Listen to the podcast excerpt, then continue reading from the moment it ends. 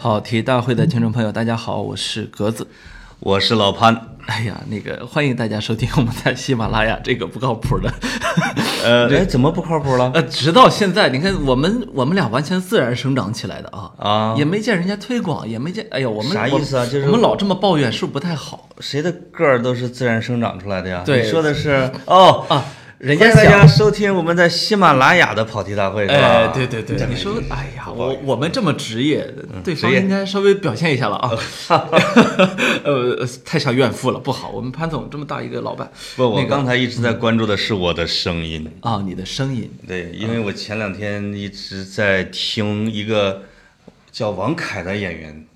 哦，我突然发现他的声音很低沉，我再一搜他，发现网友给他送了一个绰号叫“长腿没手低音炮”。哦，我以为说送他一个外号是叫什么“北京潘采夫”这 个长腿没手是不行了啊低音炮还是可以的。啊。哎呀，我们潘总现在是为在这个通往中年性感的路上是越走越远。哎呀哎呀啊哎呀哎对呀对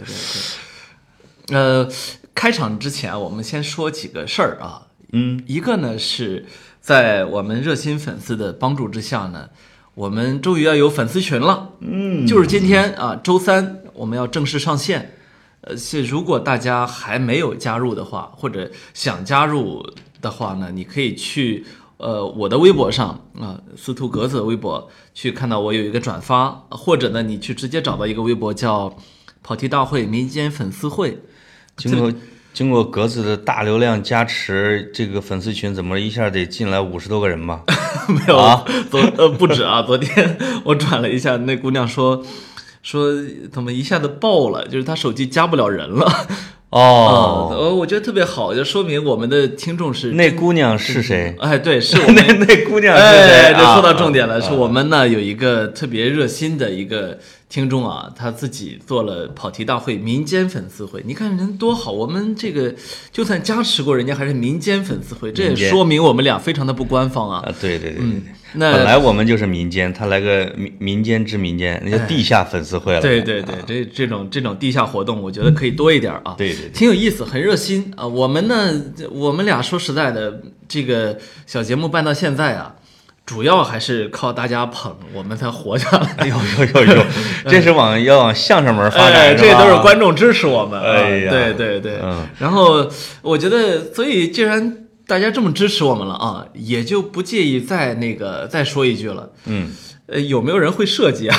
给重新设计一个 logo，妈呀或者这是弄个海报什么的？这太是一这是一个什么样的节目？就是这只是一个，只懂索取不懂奉献嘛， 就是啊就好像是站在街头，I'm hungry，人家有苏格兰英语，I'm hungry man，就说给我给点东西吃吧，怎么那么讨厌呢？这都为了你的利益。都是问自己的听众要剪辑师，要粉丝群维护师，再要这个海报设计师呃 logo 是吧 logo logo，我啊们现在那个 logo 不知道大家看到没有？那个就是是我最讨厌的那种，上面写着“跑题大会”，下面是拼音“跑题大会”哎呀我其实特别，我我生平最讨厌的就是这么土的事情啊！啊我说你哪怕弄个叫什么 “wrong wrong meeting”，都 比这个跑现题在大会呃好现。在都是免费是吧？我们播是免费，大家干活也免费。哎，这个前两天我的一个同事因为在问，他说你们现在就是贵节目的报价单是多少？我说大概十几万植入一条吧，然后括弧附赠一 年。挺好啊！我我们承诺呃那个嗯目前尚无客户 洽谈。对，如果还有就是我们那个那个叫什么，我们不是老老公布获奖啊，送奖品嘛。对，假如有商家愿意，我、嗯、提供商品，我们也是愿意送给我们的听众的啊。嗯，商品少于一百的不要啊。呃，华为手机不嫌少，那、宝马汽车不嫌多啊。哇我我们现在是这么一个啊哪天真要有宝马汽车给我们提供一辆，我都说了他的名字两次了，希望他自觉啊。妈呀我们就我们就那个真的送给听众，送宝马是嗯吧？，对对对，行，我给你 焊一个， 我给你焊一个。一会儿再说汉的事儿啊。对，那个还还要说的是，上期我不是说送两本书嘛，送两本书呢，那个呃找到了两个获奖获奖人啊，一个获奖人是在我们的喜马拉雅那个。客户端上留言，叫维特小斯坦。我为什么选他呢？两个原因，一个是点赞比较多，嗯一个这话比较好啊。啊这话叫做“最讨厌格子这种不咋写作业就成绩优秀的学霸”，哼，哎呦呦呦，我就喜欢这个哼，就啊是这么硬，拍的就是这么直。哎，这少林派的拍法啊，是我就喜欢听拍马屁，呃，什么天都哪，怎么着对 吧？对对，上期有听众说我这个泪点低嘛，啊说你文涛师兄什么看变形金刚都 掉眼泪，对我对对，我我跟你说，我不但是容易掉眼泪，我还容易被拍拍中马屁，容易被拍中哈，哎就也这么能拍 哭就是这么的柔软啊。啊。对对对，如果谁拍的好，格子一定会抱着知音呐、人生得一知己足矣啊。呃，主意啊嗯主意，这一期呢，我们的呃那个不，还有一位获获奖听众呢，是微博上的叫做“好端端的一颗西瓜子”，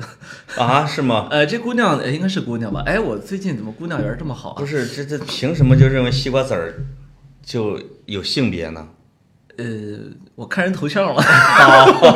哦，嗯，我经常看你头啊像，那个叫什么？原因是一个呢，给我发了一个很长的一个私信，嗯解释了他作为一个听众的这样一个走过来的过程。再一个呢，是他去年听我们的节目时长特别也很长，因为我看喜马拉雅给我们做了一个统计，去年我们的整个节目只有二十九点八小时。哎呀可是像他在内的很多听众呢，都听了，比如说三十多个小时、八十多个小时、一百多个小时这种，我们就很感动啊。为什么你比你的同事年终奖拿的少？因为你把他们工作的时间都用在了听跑题 大会上，一听七百多个小时，呃一呃七十多个小时、呃对，还有什啊？么一百多个小时、一百七八个十个小时啊，这种。嗯，因为我们二零一九年呢，肯定时长总共会超过三十个小时。嗯照目前照目前这个路数来看，我看能超过五十个小时啊。对对对对，有点拖堂啊。对，老拖堂不好，呃对我们以后尽量少拖堂啊。对对那个吸取教训。是，呃，一分钱一分 货吧，呃不给不给钱不说了以后。嗯 然后呃，希望大家多到我们不同的平台跟我互动。你比如说，我还有这个微信公众号，下期的获奖我们依然两本书啊。呃，我会选一个在我的微信公众号，因为我现在每周一更啊，哎，在我的现在你已经每周一更了，我就是如此的勤奋，我哦刚刚更了一期，那两次以前是多长时间一更？俩月一更， 我算了，去年更了十篇左右二更是 吧？哎，二更。嗯，那那个我呃，下一期呢，其中有一篇有一个获奖者呢，我们是从我的微信公众号下一篇文章的获奖名单里面找，哎，那你现在是送出了一本书还是两本书？两本了，送已经出送完两本了啊送完两本了，对。哎呀，是是是，好，我们那个官方事宜就宣布到这儿啊。对，欢迎大家多参与到与跑题大会有关的事情里面嗯来玩儿啊。在格子的各种这个奔走相告啊、奔走呼号、大声疾呼下，我们每一期节目的下面的这个回帖互动量，好像每次都是勇创新高，是吧？对，啊，这次就是哇，这个。这个这个这个，大家的发帖比例真的很踊跃，尤其是到了就比如说我讲我讨薪回村儿的时候，然后格子就是失控流下了小眼泪的哎桥段，对对，哎呦，很多很多很多听众自己也受不了了。我觉得，其实我有必要跟大家再汇报一下讨薪的结果。对对啊、你这个总我也是有很始关有心终嘛。嗯嗯，就是这个周六我又去了那个西北旺的冷泉村哎，啊，还是没讨到， 还是没讨到。我已这经是讨薪过程中正常的过程是吧？呃正常的过程，我一般说两趟应该都拿到了，应该是。嗯，但是呢，这个包工头比我们家农民工还惨。 我去我去到现场的时候这个包工头这个脸呐、因为他他这个粉嫩的，这个这是一个年轻人，粉嫩的脸上都都好像是被他的泪水给淹出了那种，那叫叫什么碱味儿那种东西啊！哎呦他的眼泡都是红肿的，因为我这么是惨啊中午到的，他说我的那个老乡说上午叫这个核查队的又来了，类似于像宅基地的核查队的，因为他把一个院子他扩建成了三十多间，这样他一定是违建。那当然，然后那个核查队呢，每次只来俩人，说你这个是违建，他们就要打点。 哎，这过了一周又来俩人，因为年底了嘛，对吧？他就搁那儿愁的就不行了。哎呦，就是他的压力当然比我老乡还要大，那当然就是搞得我呢就下不去狠手，是，所以我就跟他讲，那要不你再给一点儿，嗯，然后我老乡他们就背着铺盖卷儿就回家就过年去了。，对对，等明年开春儿你收到了房租，你再给他们。再说啊，他们说只好如此。他说，但是还嘴硬，就是说年前我就能拿到。我已经不相信他们了，就是是因为他自己真的也很麻烦，是嗯是，那年轻人在北京都不容易，呃都不容易，这是佛系讨薪。我现在随着年龄变大，嗯，对包工头儿也施以同情了，这不是真正的我的状态，你知道吗？呃，不，我觉我原来得，就是直直接指着包工头鼻子骂的，我觉得这是世界本来该有的样子，就是应该每是每个人都不容易啊，是，嗯，就是尤其是像我们这个年底到年初的关键词叫下行嘛，对对不管什么都下行，对，那这肯定这个下行不光是我们农民工和咱们的钱包，它还包括工头啊，对吧？对对哎，包括资本家对，啊你看好多听众现在都不听收费栏目，来听跑题大会了，啊，是是是，我们要把这算免是费坚持到底这。算是消费降级啊，是是是啊，我们也挺对不起大家的， 在在这儿收割这种消费降级，啊我们将跟电影院一样啊，就是张开怀抱，欢迎大家到来， 我们是露天电影 院儿，还在露天呢，哎，哈露天露天，啊我们俩也露着啊呃，露天。呃，露着，嗯，这个就是给大家汇报一下这个讨薪的一个结果。对嗯对嗯对，哎我们说说点高兴的，说点高兴说点的，高兴的，说点高兴的是，这这几天有一个特别火的叫什么来着？呃，小猪小猪佩奇那个宣传片儿。对我都不敢说他名字，以免格子再说我植入。我昨天晚上那个在录制沙雕佩奇，在录这期节目之前，我我义正言辞的威胁了。呃，嗯某个短租公司的潘 总，我说对这这期节目你们单位再不出钱，我们可就翻脸了。就是我当时默默的心里边讲，哼，这一个小时的节目，你有种别提小猪俩字儿， 对不对？你别欺负我了， 你叫沙佩奇，呃你叫刘佩奇，那个我我嗯我我看那个有一个是知乎上吧，有一个有一个人在那儿写说特别痛苦，他叫孙佩奇，他是个哦男的，说这里这两年没少受挤兑。这孙佩奇啊，对对对，哎啊特别惨。这因为这个名字很常见，对对对对对对你看有一个演员不叫佩奇， 对，佩奇跟罗志祥搂在一起拍了个照，火了，特别火。就是你你发现在这个时代啊，在这个旁逸斜出的时代，总是有一些人会莫名其妙的像浪一样啊，就是像就是像海底的石头子儿一样被浪直接就翻上来。对，比如说这个，在这个圣诞老人的时候，圣诞节哎，就是我所敬爱，我从小就敬爱的著名的表演艺术家徐锦江老师， 他的头戴着花翎的、有着花白胡子的形象，鳌火遍互联网，鳌拜是吧？对，火遍互联网，我就是圣诞老人，呃，就是你你要的是不是一个戴红帽子白胡子 的？ 对，哦，呃这个徐锦江自己还发了一个微博哈，哎，其实徐锦江是真的是一个艺术家。那是那是，他不是说床上动作片或者爱情动作片表演艺术家，他是国画大师关山月的弟子，是国画家，我不是你你你你哦他刚，是个国画家。我知道，我咱们先抛开这段儿，怎么我们看的都是正经的片儿，你看的都是他床上的片儿 呢？啊，徐锦江还有正经片吗哎？呀， 鳌拜就是， 鳌拜就是他正经片儿。你知道这个有鳌拜的那个电影里边最著名的台词是什么吗？嗯我不知道，是周星驰对着这个康熙说：“谢主隆抓。” 这康熙爷要验明他的正身，咔嚓一个龙抓手，然后这个小柜子就是这这韦小宝谢主隆抓。哎嗯呀，不过你说起周星驰，我前两天看他那个，好像今年过年又有贺岁片儿啊，啊，王宝强主演的。新喜剧之王啊，哎呦，我一看那个预告片儿，我就知道，星星爷确实老了，这个啊包很很很很无聊，那不是无聊，无你聊看了预告片那啊无？聊很很无聊。这是为什么呢？就是我觉得他其实啊，他的心境已经不太适合去做做喜喜剧片了。他其实这时候应该去做一些深沉一点的东西了。是的，嗯就是他其实反倒年轻的时候拍的《喜剧之王》啊，是在他的整个的恶搞和无厘头之中揉进了很多悲伤的东西。没错儿，他有可能，如果是这个组合呀，就跟你讲的那个，新喜剧之王可能还丧失了一部分原来的东西，哎，对吧？那就是如果只留下《喜剧之王》那个很表皮的东西，其实《喜剧之王》是不可能成为经典的。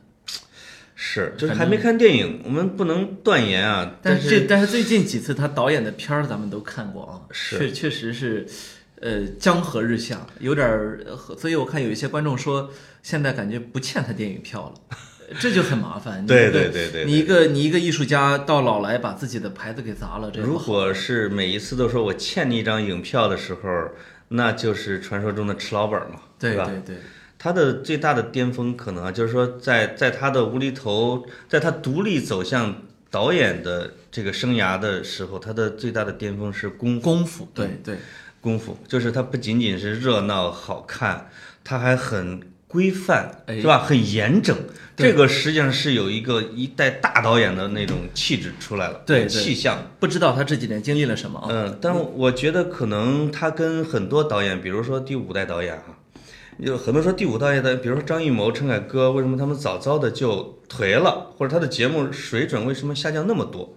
其实有人就是从一个很现实的角度来解析说。这些导演已经完全脱离了正常人的世界和生活，嗯，他们有可能一年得有八个月是在片场里边度过的，对，是在横店儿那个虚构的世界里面度过的。你让他再去接地气，哈，你让他再去秋菊打官司，你让他再去感受什么脉动，其实已经有点强人所难了，因为他已经失去了那个触觉和味觉。我不太同意这种判断，在于，你看那克林特·伊斯特伍德和伍迪·艾伦怎么解释呢？一一年一部片儿，年年年待在片场里面。呃，我觉得对人性的这个感知啊，和对好故事的判断啊，其实是一种天赋。这个张艺谋、陈凯歌他们都已经表现出来说，他们确实有这种天赋。是，我那觉他为得什么就丧失了呢？我觉得这就是网友爱说那句话：这到底是道德的沦丧，还是人性的扭曲扭呢？曲啊我觉得在这嗯点在这儿呢，不在不在于他在他的时间都花在片场里面了。嗯，伍迪·艾伦可能，我觉得是这样，就是可能一年一部，导好几十部，然后有三分之一是精品，三分之一是呃，这叫合格，三分之一是烂片儿。哎，大家可能有这个比例啊，有时候也经常会确实会看到他的挺一般的作品。呃，伊斯特伍德呢，就是出精品，因为他挑的实在是太细了，那是毕竟是演了几十年，导了几十年，对，而且他跟现实生活没脱节，他是一个坚定的共和党人， 他在好莱坞受到孤立， 对吧？所以所以哎他你的作品里是有这种东西的，你比如《老爷车》那种，嗯，你看那个，包括包括好莱坞的很多大演员啊，嗯一直到很老了，一直在演，就没停下过。他越演越好。嗯，那你说他的生活是不是在上流社会呢？我觉得他一直都在上流社会，他是肯定不接地气，可是他肯定演得好，为什么呢？我觉得这个呃恐怕你光说他在横店待的时间久，这个不能说服我。嗯呃，但那是演员呢，啊，对，导演也是的啊那大导演也是上流社会的，嗯，呃就是题材不一样嘛。你嗯比如卡梅隆，他可以和和和和彼得杰克逊，他可以天天不见人，他可以待在他的实验室里边、工作室里边，因为他研究的是科幻世界，是神话世界，是吧？对？对，他如果是昆汀，这个昆汀就一定要接地气才行。当其实昆汀开始其实实施的时候，就就有点装了。其实昆汀也不太好接地气了，但是呢，他还一直在接着，这也是个本事。嗯我觉得我觉宁得这就浩是有点努力的向他们学吧。并没有一直在抄袭，我我非常我我非常我我非常不喜欢，呃，这嗯这直接那个照着样儿抄袭的啊你比如说那个一直在抄抄袭那个什么《两杆大烟枪》啊这样的作品啊呃我完全受不了像抄袭的这么明显的啊。呃，啊，这咱观点有点不太一样啊，因为两两杆大烟枪啊，这也都看了。嗯，他我觉得他的风格是在模仿，一直一直在模仿，包括也有些在努力的突破，包括有些镜头完全就是直接抄过来的，你你就啊你就无话可说了。就是抄袭可能往往是要评判你的故事结构啊、你的人物设置或者这种的哈。对，啊，就是如果手法上在那周星驰叫致敬，对吧？对真是用了很多恶搞式的致敬。对，嗯嗯，啊，那是两码事情啊。哎，呃我们那个说回小猪佩奇，改天可以专门聊聊电影啊。我这哦，我这哎有今儿的题目叫小猪佩奇，对对是吧对，我这儿有一肚子槽想吐佩。奇叫什么来着？小猪佩奇是吧？ 呃，这个宣传片呢，确实拍得很好啊。嗯，这宣传片当然那个有些人指出了它有很多漏洞，但是我跟你说很好玩的是，我看宣传片的时候，我就大概猜到在哪儿拍的。你是在听口音吗？对，哦一个是听口音，一个是看那个看当地的那个民房啊，那个山的那个样子。那个样子图样儿嗯哈。对对对，啊因为我我我去过那个地方。就是听这个大爷说话，特别有一股这个塞外的羊肉汤味儿。呃对 对，所以所以后来有人指出来说，是不是在河南？因为那个车是什么 UF 啊？那不是河南，因为他说话很硬，比对河南话硬多了。对对啊对，上是 佩奇，这还这还是河南话。对对对，我去那地方很多，呃，这河在河北张家口嘛，对吧嗯张家口嗯张家口，呃呃，你你从北京往北走，你会发现一个特点，呃，从从密云出来到滦平，那是嗯全全国普通话之乡，我好像哦以前说过啊，对，因为这个当年满满满族统治者统治中原啊，嗯，他需要让那个本族的人，包括自己原来统治的地方的人说汉话。嗯，说汉话的时候，事实上他们已经设置了普通话这样一个概念。哦，当然呃不，那个词不叫普通话啊。对但是其实那一代的人大概说的话都还是比较接近普通对话的。说的是所以你官话看那啊个，他是张家口的农民演，全国人民都能看懂。对，嗯，就是他，因为他是一个北方的标准，他说的那个话呢，我听了一开始是山西，但是后来觉得他反正大概就是西北那方向，但是不太西北的。对对对啊，就是，呃，但是这里边就说到了这个这个爷爷他的一个特别习惯的一 个爱孩子的一个办法啊，就是说他孩子要说他孙女儿说要想想要一个佩奇，对最后就自己焊出一佩奇来。 对。这个这个是有实这个能实现吗？你觉得啊能这个 能焊的那么好吗？特别好玩的是，呃，因为我们家我们家已经有好几个下一代了啊。啊，我我爹呢，就是特别疼，特别喜欢这孩子。我觉得就是这个上一隔代亲嘛，对吧？对隔代亲有多亲呢？比如说我们家小孩儿跟我妈在一起闹的时候，我妈就嗯会，我妈就会看着孩子把那个碗啊，吃饭的碗扔到垃圾桶里面，高兴的不行，你知道吗？ 就是他就会有这这种隔代亲啊，是。我们就很受不了。那你小时候把碗扔垃圾碗呃垃垃圾桶里边的时候，是不是会揍一顿？那我也没扔过， 你敢试吗？ 然后是吧？然后，嗯我爹就是这么疼孩子的，就是我记得上回，嗯，带着带着我们下下一代俩孩子一块儿回一块儿回家玩儿，回家玩儿呢，我就给他说，我说人现在的小孩儿啊，都喜欢那个摇摇椅。对，我爹说啥是摇摇椅？我给他说了一下。第二天一早，他拿出一个摇摇椅来，他焊出来的，你知道吗？ 我当时都真震的是拿这大焊枪加上钢筋对嗯焊出来的，啊就这么。焊出来了。然后，哇然后还有那个你爸爸是什么八级焊工？原来他原来他那个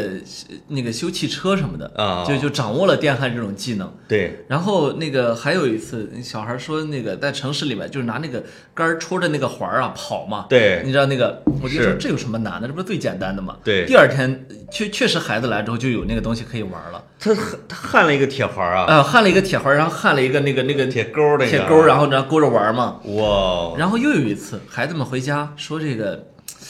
给他们玩什么呢？然后等到孩子们回家的时候，我一看，他焊了个秋千，你知道吗？就哦，秋千架那哈，呃秋千架子就啊这整个就焊出来了，那秋千架那个铁链儿那个什么之类的，呃那也都也没有。啊完全没问题。哇塞，老爷子太厉害了。对，就闲着没事儿说，我要再给他们焊个棚子玩吧， 就是别下雨给淋着。哇，你知道我，我知哎道所以这个导演拍的谁啥是佩奇？这个这老爷子，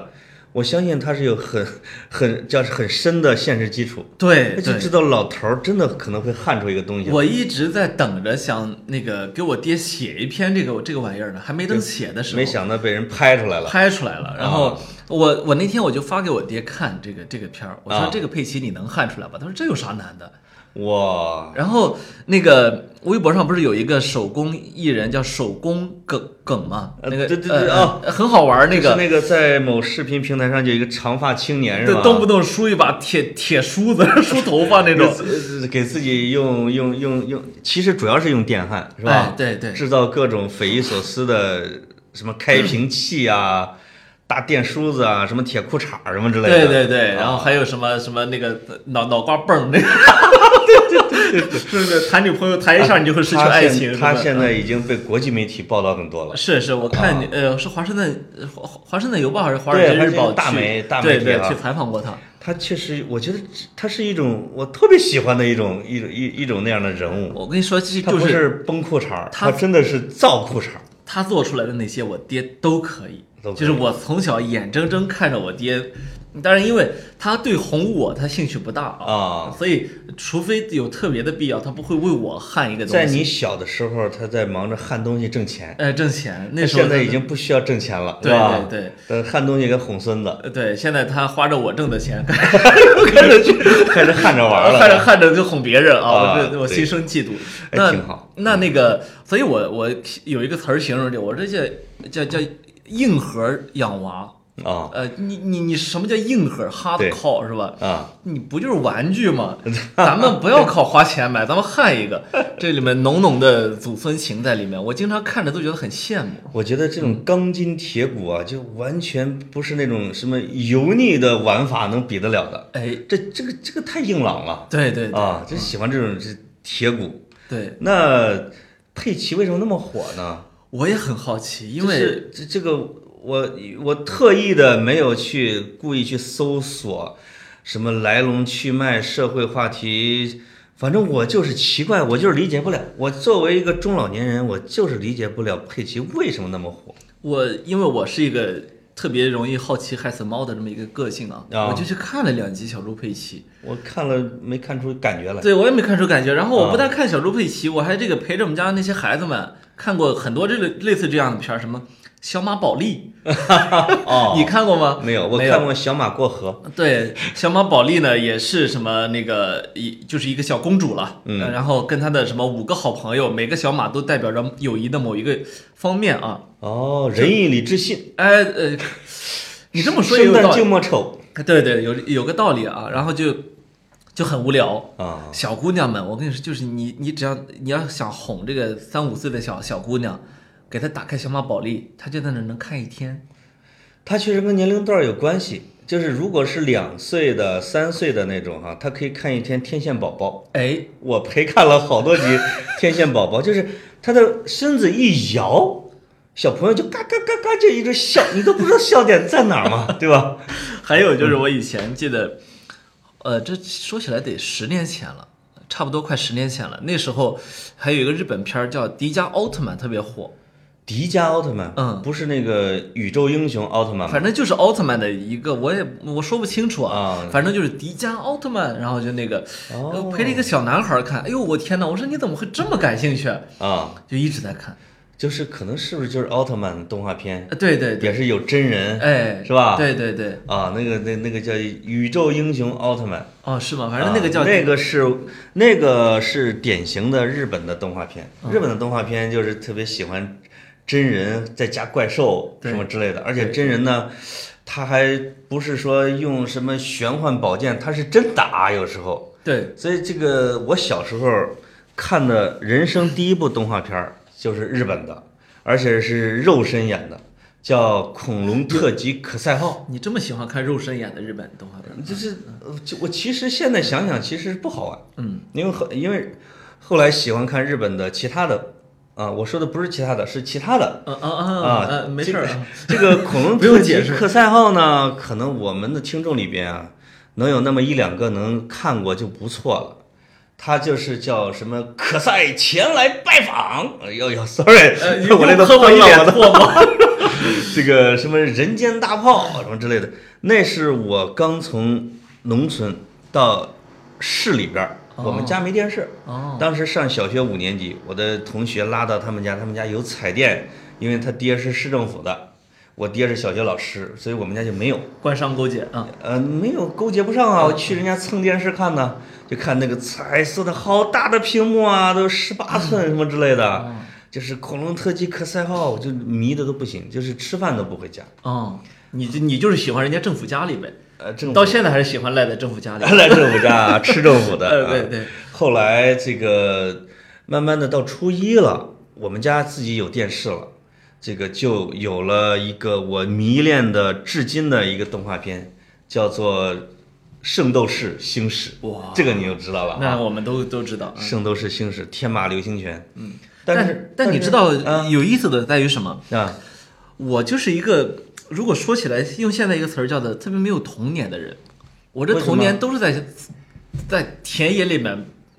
奔跑呃是吗玩耍过去了，我就没看过，就是你们你们村儿没电视吗？有，但是我爱看电视吗？我不知道为什么，我就从小就看不了这视频，看不了电视，哎呀，所以我我为什么看书特别早就幸亏是所以到了报纸去了哈。呃，就在这儿，我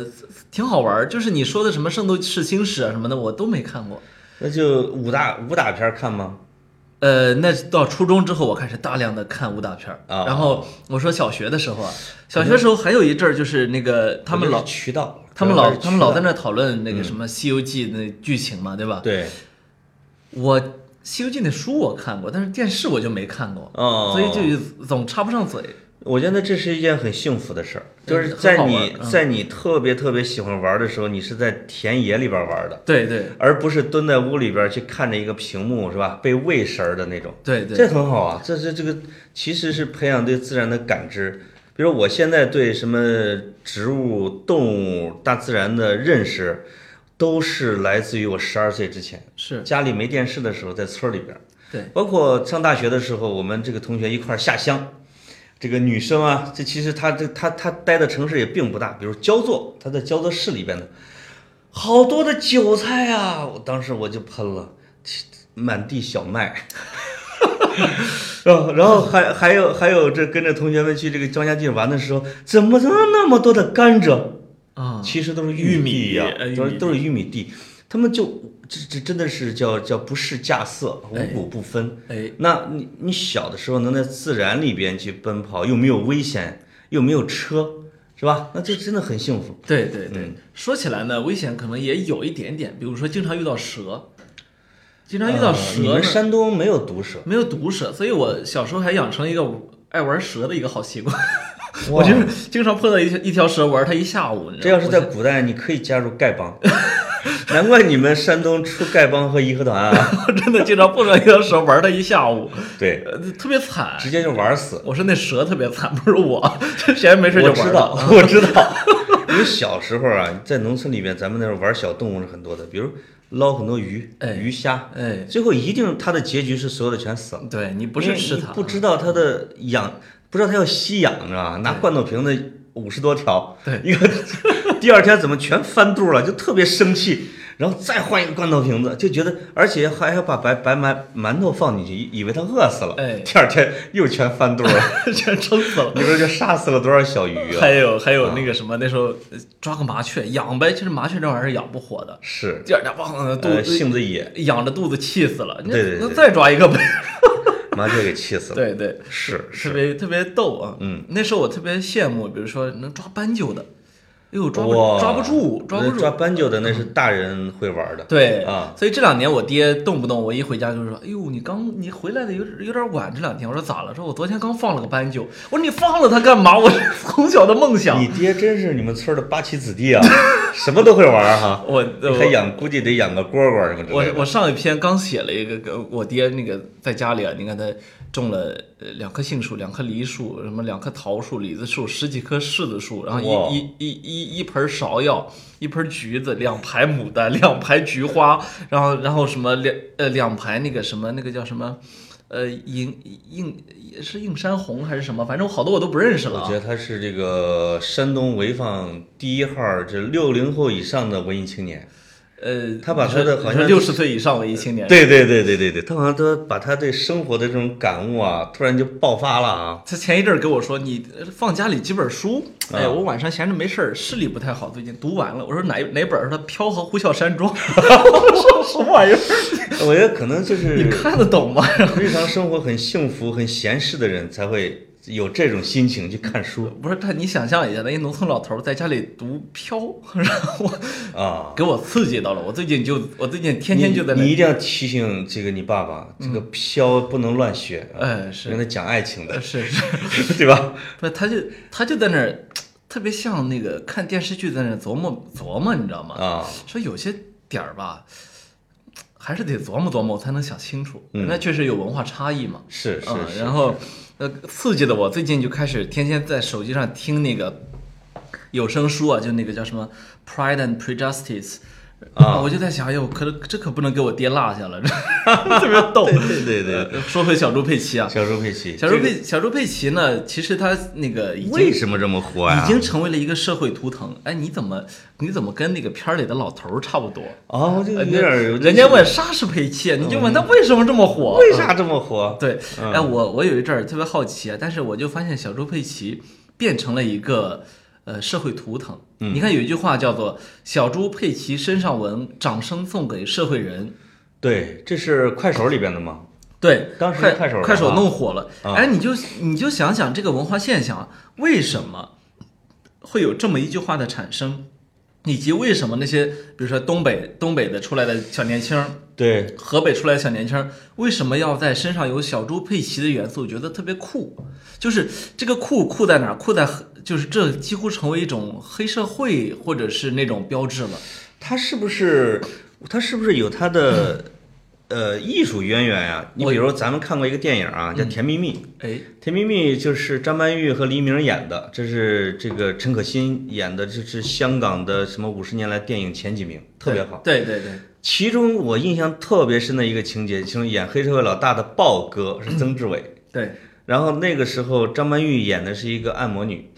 这个她每次给豹哥按摩的时候，豹哥就趴在按摩床上，身上全身都是纹身，嗯，但他最重要的背上的一个位置纹了一只米老鼠，然后豹哥就是这个趴在这憨乎的问你怕不怕我呀？ 这就是哎就是就是，然后一就特别你觉得哦哇这个反差就是你他其实是在逗他嘛。但是张曼玉就看着他背上的这只米老鼠啊，就是黑社会老大，然后一只米老鼠，哎就是特别那种反差，我也很难解释，就是为什么社会人儿就喜欢印这种特别单纯的、憨憨的、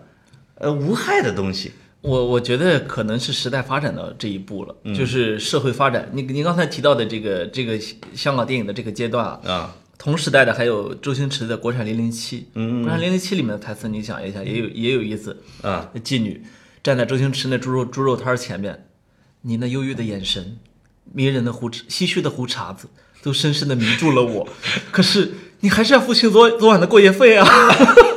是吧？那都是有这种反差在里面。嗯，那这个反差其实日本黑社会已经见识过了。对，日本黑社会，你看那个山口组嘛，啊，你经常能看到国际新闻，就是那个呃山口组的会有会去报警，啊说有一个人老想加入他们山口组，他们怎么拒绝这人都要加入， 气得他们报警。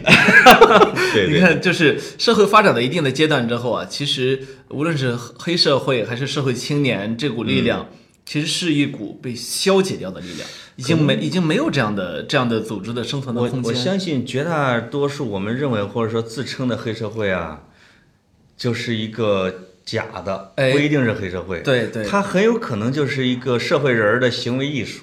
呃，这而个行为艺术感和艺术性，他就把它给浓缩到了他的纹身上，与啊此与此同时呢，就是有一些人呢，呃，又想表现出这种很酷的这种感觉来；另一方面呢，呃又不能真的弄做的那么浓墨重彩。我们现在其实身处一个后现代社会啊。对，我昨天看到安妮海瑟薇的一个一一段采访，安妮海瑟薇是二零一一年的奥斯卡的主持人，嗯，那年她主持被骂的要死。今年的奥斯卡颁奖典礼据说有可能没有主持人，为什么没有主持人呢？啊、找不出人来敢敢去承担这个活儿了。吃力不讨好哈呃，，因为呃，所以安妮海瑟薇专门就出来接受采访时说了这段，她说奥斯卡呢，它和所有的颁奖典礼都不太一样，在于它很庄重，嗯，很严肃。但是呢，与此同时，现在这个时代是不太能够吃得了这一套的，对，所以谁上去谁都要接受社交媒体三百六十度无死角的检视。是的，是的，你如果用力过猛会挨骂，用力太轻会会挨骂，是玩笑开的不够好会挨骂。所以在这个年代，像黑社会这或者说社会人这样一个词儿啊，它其实是过度庄重了。嗯嗯，必须要给它消解掉它的意义。嗯，小猪佩奇就是个消解意义的很好的一个。那我、哦我说的可能有点严肃啊，但是是这个意思啊。就是如果把社会人儿和小猪佩奇这两种完全反差极大的东西放在一块儿分析，你就会觉得可能他们闻小佩奇的这种心理动因啊，比如他可能代表着一种纯真，哎，他其实我们因为不了解那个群体，对，对这个群体认为自己是纯真的，是很纯洁的，没错，他们经常会在这个街边的羊肉串儿的烤烤串儿的摊儿上，为了失去的爱情而趴在桌子上痛哭。对，我不止一次看到，因为我们还被这群人打过。 他们就趴在桌子上，真的是为了爱情痛哭。然后你就在那笑，呃，就是你这不活反正是，总你之这不活该吗？ 不是我了， 我的同桌了嗯啊。这个，然后呢，他们还有一点点那种反 制，我觉得他会比较鄙视那种什么高智商啊，什么心眼儿啊，哎就是不服就干嘛， 对吧？对对就是我我就是这么简单，我就是这么直接。那再加上可能他还觉得自己像他还是挺重视的这个叫群体感。这小猪佩奇一群一出来就是一群小动物，哎，它就有一种家庭感、群体感，它会其实就是类似于的社会组织的感觉。对对，啊，就是可能有这方面的这个心理或者社会心理在里边。而且我觉得次文化通常是这样的，就是当你一种东西，呃，被赋予了一定的意义之后，你在街上，呃，尤其一开始小猪佩奇流行的时候，这会像是一种暗号一样的，嗯嗯你看到之后会心一笑，这是跟我类似境况的人，这是哦我们的人，对吧？嗯，好，最后他他的这样的表达越来越多，因为但你只要自己心理上被认可过之后，你会越来越想这样表达。是我们见到太多这样的类似这样的次文化，曾经产生过，也曾经消失过啊。对，反正他们可能是不是跟那些七零后或者八零后的创业者啊，嗯，比如这个 各种马总啊。他们创立的企业也都是用各种的小动物来作为他们的符号，是不是有共同的心理呢？小那企鹅啊，哎，这个什么，这叫什么小猫啊、小狗蚂蚁啊啊、蚂蚁啊、牛啊、猫头鹰啊，对，全小动物基本上都不够用 了。就没说嘛，互联网公司太多，小小动物都不够使了最早的时候是用植物嘛，呃，苹果啊， 是吧啊。后来是用动物，嗯可能苹果是开了一个风气，对，因为它是有它的历史渊源的，因为图灵嘛，这就咬了苹果。呃，这只是一个解释，啊还、还有就是当时乔布斯正乔布斯的一个好朋友，嗯他在参他在呃自己弄了一个农场，进行类似于共产主义那种实验，嗯乔布斯去那个农场待了几天，哦回来的时候正好他们创立苹果公司。哦，啊、反正有很多种解释，包括乔布斯本人生前的时候，他都不愿意承认说有一种固定的解释。对，确实嗯是有这样一种现象：当你做的越大的东西，或者越高远的目标，你同时会搭配一 个温柔的、无害的、温暖的东西来作为它的一个视觉符号。反差一定要反差一定要有反差，反差，它可能是互联网时代的东西。互联网是一个特别虚的一个东西，对是一个抽象的，对吧？对对对那它一定要搭配一个具象的、人们随手可触的、有一种温暖感的东西，来给它来嫁接起来。对，要不然你就你如果把这个苹果直接叫一个什么特别抽象的一个什么什么天穹是吧？什么这玩意儿都不懂嗯很很嗯完美电脑，哦，我是完美的。 对，这个其实 IBM 的这种，其实 IBM 曾经它的 IBM 的抽象命名法，因为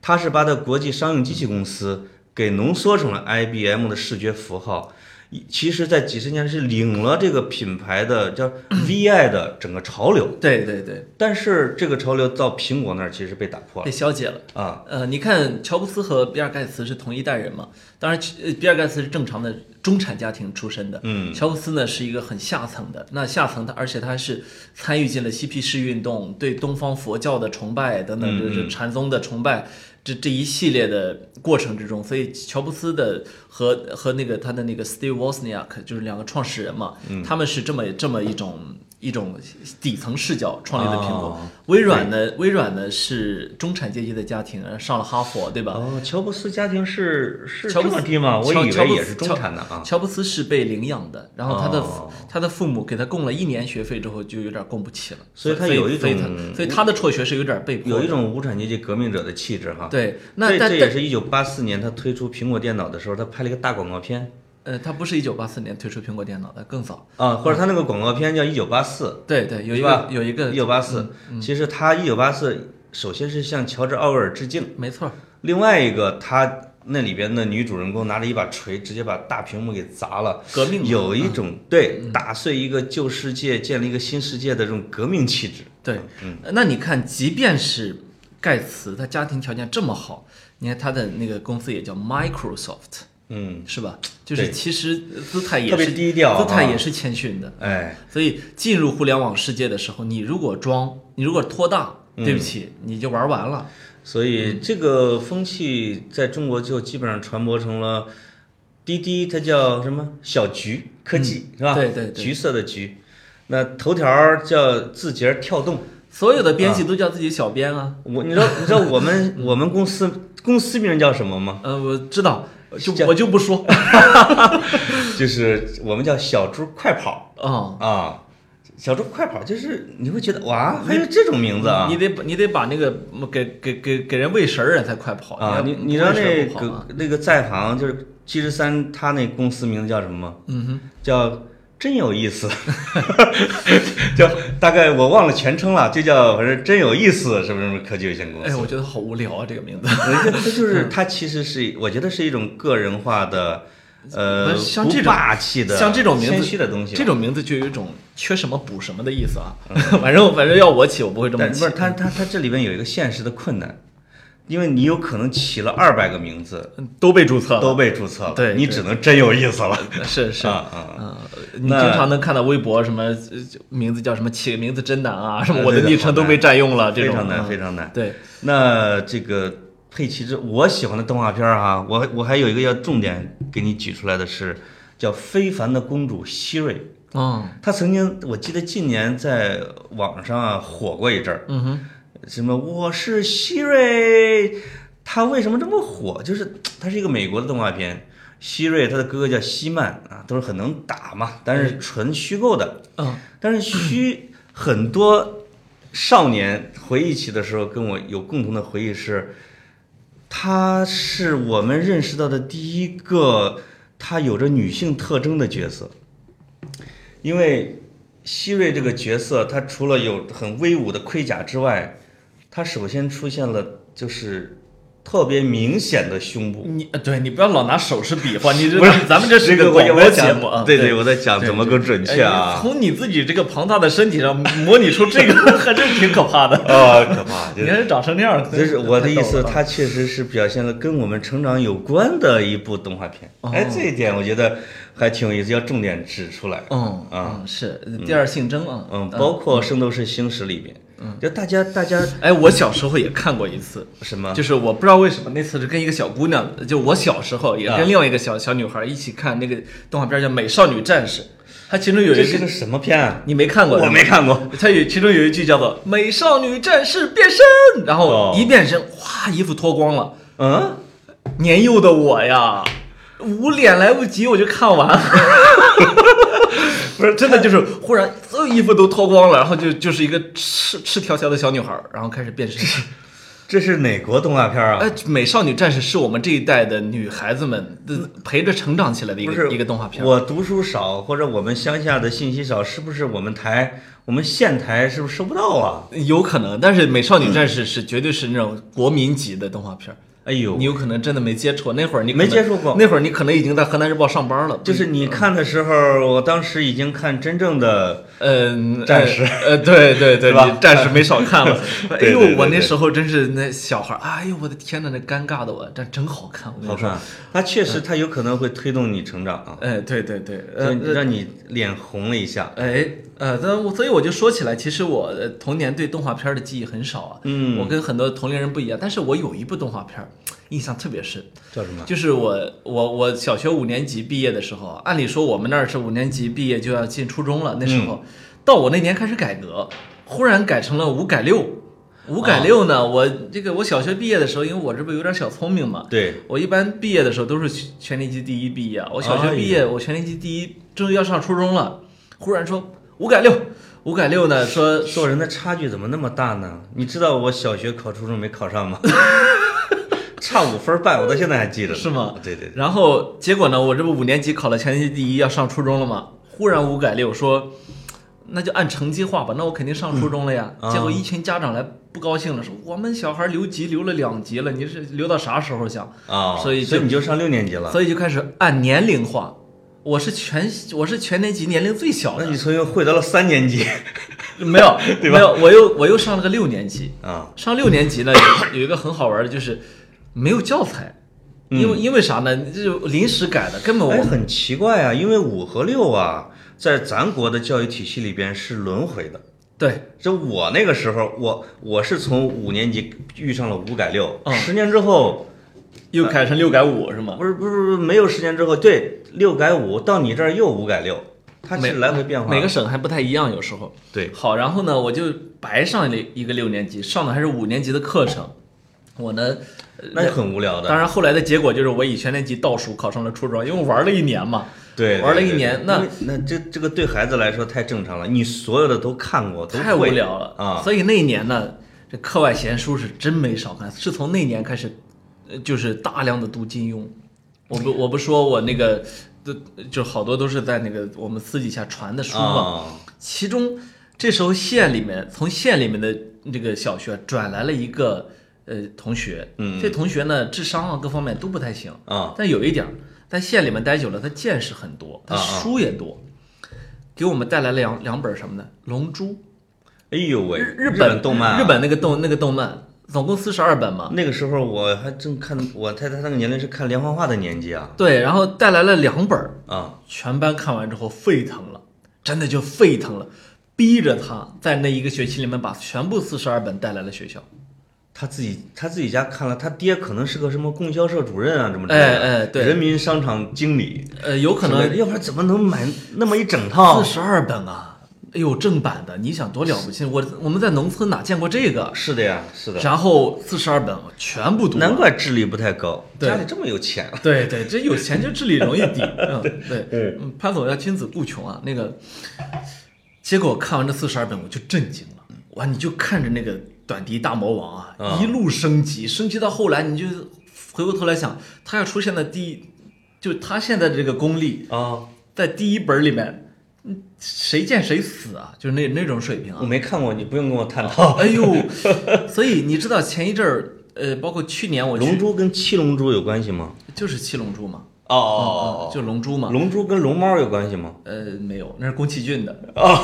哦呃，哦，龙猫你没看过是吧？龙猫又是另外一部特别好看的，我一会儿再讲。那这个七龙珠看到后来，哎呦，我去年我前年去日本，去年去泰国的时候，嗯，都看到了类似于要么是要么是龙珠里面的雕塑，要么是龙珠主题的餐厅。啊哎呦，我那种怀旧感啊，我就终于深深的理解了我那些同学啊，他们就长期看动漫的，会花工作之后花大量的钱去置办置办手办。嗯嗯嗯，买手办是买那个海报，买哇各去各见各种的 cosplay，我特别能理解，因为那个瞬间我心里想，我我我要进去看看，我要进去看看。就是漫画和动漫这个东西啊，是让我特别直观的感觉到了，就是对这个世界的文化影响方面，中国跟日本的差距。那是就是我们自己觉得我们的《道德经》啊，这个《孙子兵法》谁都在学，但是你真的是深入到这欧美社会或者什么之类的，你在看老百姓他们都在看什么，或者他都在贴什么贴，你就会发现日本文化对他们的影响太大了。啊没错，包括这个这个宫崎骏的，对所有的宫崎骏的电影，他们小孩子全都知道。包括去那个苏格兰去参观一个作家故居，叫斯科特，这是这是苏格兰历史上最伟大的作家。是是，这个他自己盖了一个烂尾楼， 其实后来盖好了，就是他自己的大城堡。他结果里边整个贴的所有的装饰全是浮世绘，全是日本的，全是日本的明白画。嗯包括咱们看的这个很多的足球运动员，他的他的这个护腿板儿上，对对对，他纹的，这全是足球小将，纹足球小将，或者把自己蝴蝶板贴上足球小将的，简直是太多了。呃，你想阿阿圭罗，呃，动不动的把自己比成大空翼嘛？对对对对对对，嗯包括他们好像这流川枫啊什么之类的，我以为咱我们知道哈，或者说就是东亚文化圈互相影响，对，但你发现日本的它的设计、音乐、漫画、动漫，它其实是辐射全世界的。包括你像北野武啊、村上春树啊，这就是这样的电影导演、演员、作家，嗯都是世界级的，像什么坂本龙一啊，对呃，那都是世界级的，都不是局限在东亚文化圈的。是的，是的，是的，你像坂本龙一写什么呃什么 Merry Christmas Mr. Lawrence，、嗯现在都成了西方，你到圣诞节到处都是这个音乐，是吧？嗯，还有就是有噔噔噔噔噔噔噔噔噔，你到哪儿都能听到，就就是那个叫菊次郎的夏天的那个，你说的是噔噔噔噔噔噔噔噔噔，哎，我刚才噔噔噔嗯噔，啊，我刚才说的是潘总，我这刚才想点头都不敢点，要不是你这么大个官儿，我真是不菊好次意郎的思。夏天，好像跟宫崎骏的另外一个动画片电影的音乐是一样的，我就特别，嗯我忘了那个叫什么啊，噔噔噔噔噔噔噔，是这样的吧？哎对对哎呀，我的天哪！哎呀我刚才潘总好像你弄的是什么进行曲 是吧？上上期呢，就有听众说你这个跑调，他们受不了了，又来了。好我们要开发一个子栏目，跑调大会。哎，跑调大会啊！哎，我其实一直有一个想法啊，我们找一个合适的时间，我们录一个，就是咱们从小到大听的各种音乐歌曲，你要从头喜唱欢到的歌手，从头唱到尾是吗？就是你点嗯，我唱。我这我实话跟你说，我在我们村儿的时候叫万丽达我只要我去过的 KTV 的房间，啊，那个麦克风，我如果不愿意就交不到别人手里去，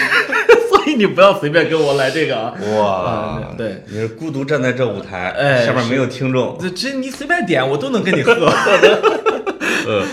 完了放原唱， 每次放原唱，没有，就是，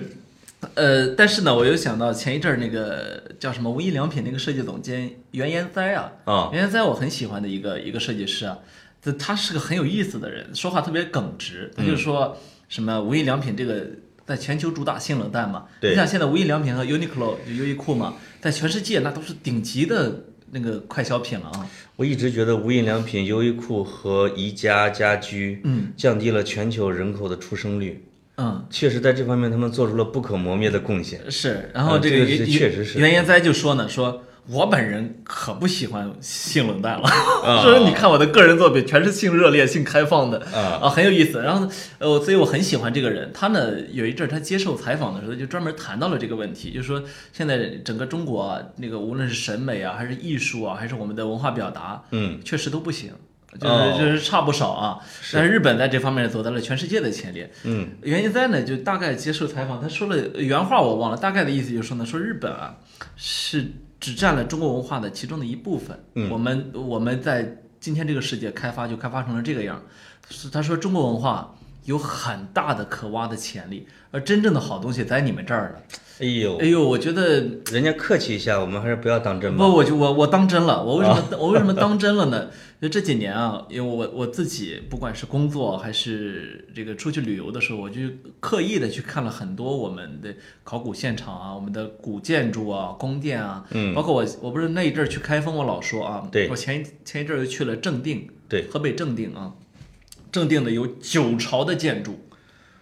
啊，啊，是的，嗯，是的，因为它有一它它有了一栋元朝的，所以把九朝给连起来了，嗯，非常厉害。那我就去看的时候，一点点的去分析，因为当年梁思成先生和带着林徽因去专门去考察过正定的那个古建筑嘛，是的，你你就去看的时候，你心里想，就我们现在满大街这标牌儿这么丑啊，这建筑这么难看啊，是我们真是不孝子孙啊。呃